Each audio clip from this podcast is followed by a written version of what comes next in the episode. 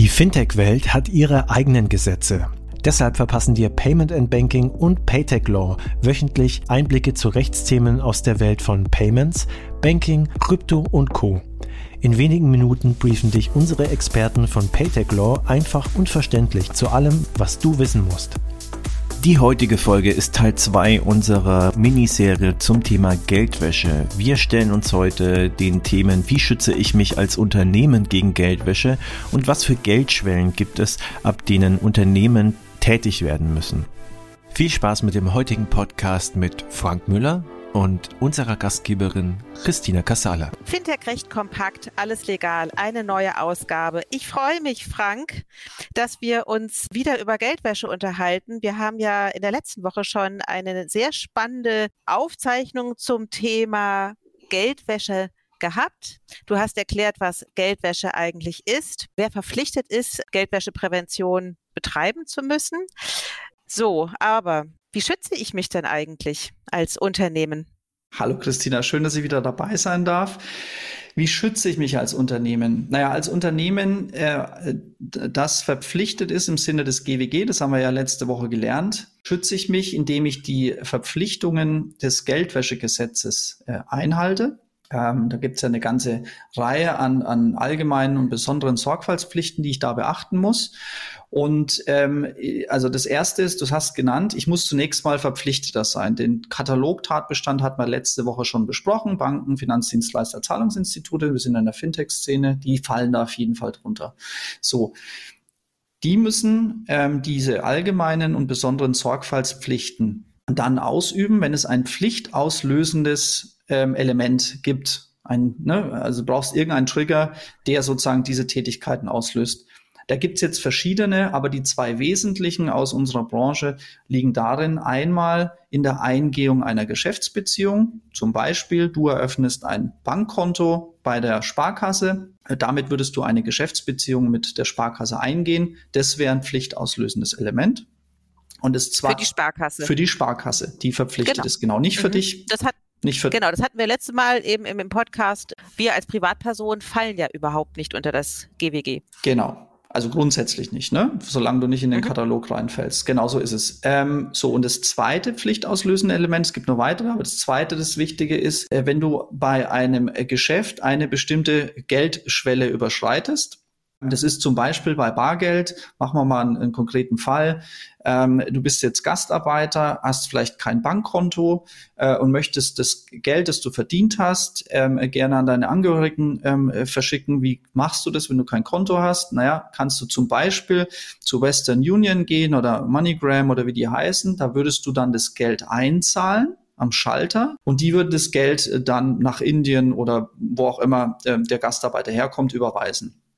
Ähm, wenn ich da eine gewisse Schwelle überschreite und in dem Fall bei Bargeld sind es 1000 Euro, also ab 1000 Euro müsste dann der Mitarbeiter von Western Union die allgemeinen Sorgfaltspflichten erfüllen. Da kommen wir gleich noch dazu.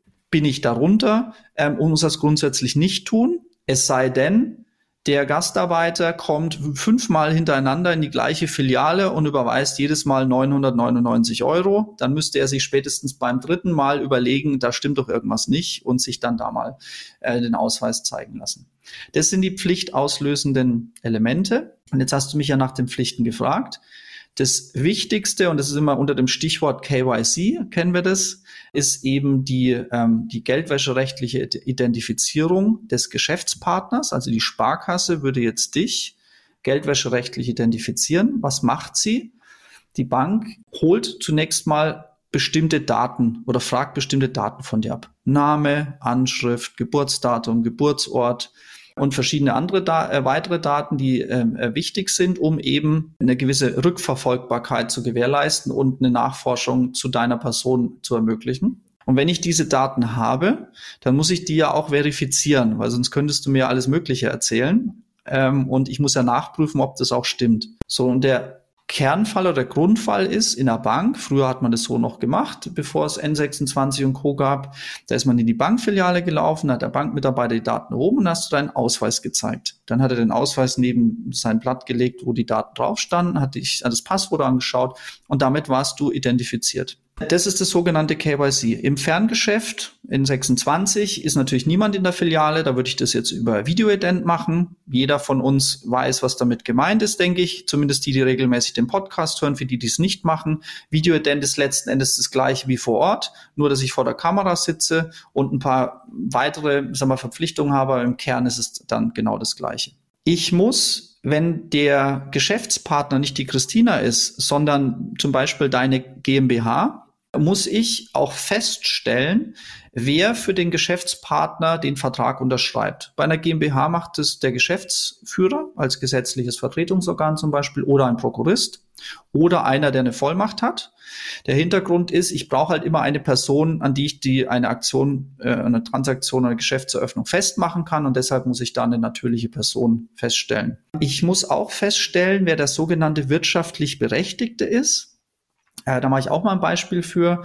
Ähm, manchmal gibt es ja ähm, Situationen, wo die Vertragspartei nicht erkannt werden möchte, aus berechtigten Gründen. Das muss gar nicht illegal sein, zum Beispiel bei, einem, äh, bei einer Versteigerung von einem Kunstwerk. Mag ja möglicherweise der Milliardär nicht unbedingt, dass jeder weiß, dass er jetzt dieses Bild ersteigert hat. Ne? Also deswegen gibt es dann auch manchmal diesen, diesen ähm, wirtschaftlich Berechtigten, es wäre dann dieser Milliardär und da muss ich bei der, als Sparkasse bei der Eingehung der Geschäftsbeziehung, bei der Nachfragen, handelst du für dich selber, wenn du das Konto eröffnest oder eröffnest du das Konto für einen Dritten? Ich muss dann noch erfragen, was der Grund der Geschäftsbeziehung ist. Das ist ein formell, formales Kriterium. Das ergibt sich bei der Kontoeröffnung von selbst. Und dann muss der Sparkassenmitarbeiter schauen, Christina, ob du ein sogenannter PEP bist, eine politisch exponierte Person da fallen, wie der Name sagt, im Grunde alle Politiker, sagen wir, in höheren, ähm, in höheren ähm, Positionen, Regierungsführer, Partei, ähm, ähm, Vorstände und so weiter drunter. Das muss ich abfragen deshalb, weil wenn du, wenn du eine politisch exponierte Person wärst, dann mü müsste ich als Sparkasse verstärkte Sorgfaltspflichten ähm, anwenden. Das bedeutet, dass ich etwas mehr Informationen einholen muss und sicherstellen muss, wo die Gelder, die dann, die du dann über das Konto ähm, verfügst, wo die herkommen und so weiter. Das ist einfach ein bisschen mehr, als ich bei einer normalen Privatperson machen muss. Und ich würde noch schauen, Christina, ob du eine auf einer Sanktionsliste stehst, weil du vielleicht irgendwelche Waffendeals mal gemacht hast oder sonst wo auffällig warst oder den USA nicht gefällst. Die meinen, dass du jetzt dann auf so eine Sanktionsliste gehörst ähm, auch dann habe ich bes bes besondere Anforderungen oder darf gar keinen Geschäftsabschluss mit dir eingehen. Ähm, und letzten Endes muss ich dann auch noch, Stichwort Bankkonto, ein sogenanntes Transaktionsmonitoring machen. Das muss ich laufend machen. Der Hintergrund als Sparkasse, das, der Hintergrund ist, ich muss feststellen können, ob du auffällige Transaktionen hast. Also wenn du jetzt mit deiner GmbH äh, zum Beispiel einen Blumenladen hast ähm, und eigentlich so Blumen und De Dekosachen verkaufst und würdest dann plötzlich äh, 25 mal Gucci-Handtaschen kaufen oder verkaufen, die Transaktion über das Konto abwickeln, dann wäre das auffällig und dann würde ich nachfragen müssen ähm, ähm oder äh, in Erfahrung bringen müssen als Bank, was denn da läuft, um auszuschließen, dass da ein Geldwäschevorgang vorliegt. Wenn das ein sehr verdächtiger Vorgang ist, äh, kann es auch sein, dass ich dir da vorher gar nicht Bescheid geben darf als Verpflichteter, sondern da würde ich eine Verdachtsmeldung an die FIU, an die, mein Gott, wie heißt das? Financial Intelligence Unit, glaube ich. Mit Sitz in Köln. Mit Sitz in Köln ähm, äh, machen und genau, dann geht es so seinen Weg. Jetzt habe ich viel gesprochen, waren, glaube ich, immer noch bei dem Punkt, welche Pflichten gab es. Das waren die wesentlichen Punkte. Aber das sind eine ganze Menge. Also ich habe eine Menge zu tun, wenn ich ein, äh, eine Bank, ein Notar, ein Rechtsanwalt, ein Fintech, wer noch? Es waren eine ganze Menge Leute. Kunstauktionäre, meines Wissens auch. Ne? Genau. Gut. Ja, vielen Dank für den Einblick, den du uns gegeben hast, Frank. Vielen Dank für diese umfangreiche Erläuterung, ähm, welche Hauptpflichten des GWGs es eigentlich gibt. Vielen Dank. Sehr gerne. Ciao. Händler und Payment-Institute aufgepasst. Manege frei für das spektakulärste Payment B2B-Event des Jahres. Die Payment Exchange 2022 begrüßt euch unter dem Motto Cirque de Payer.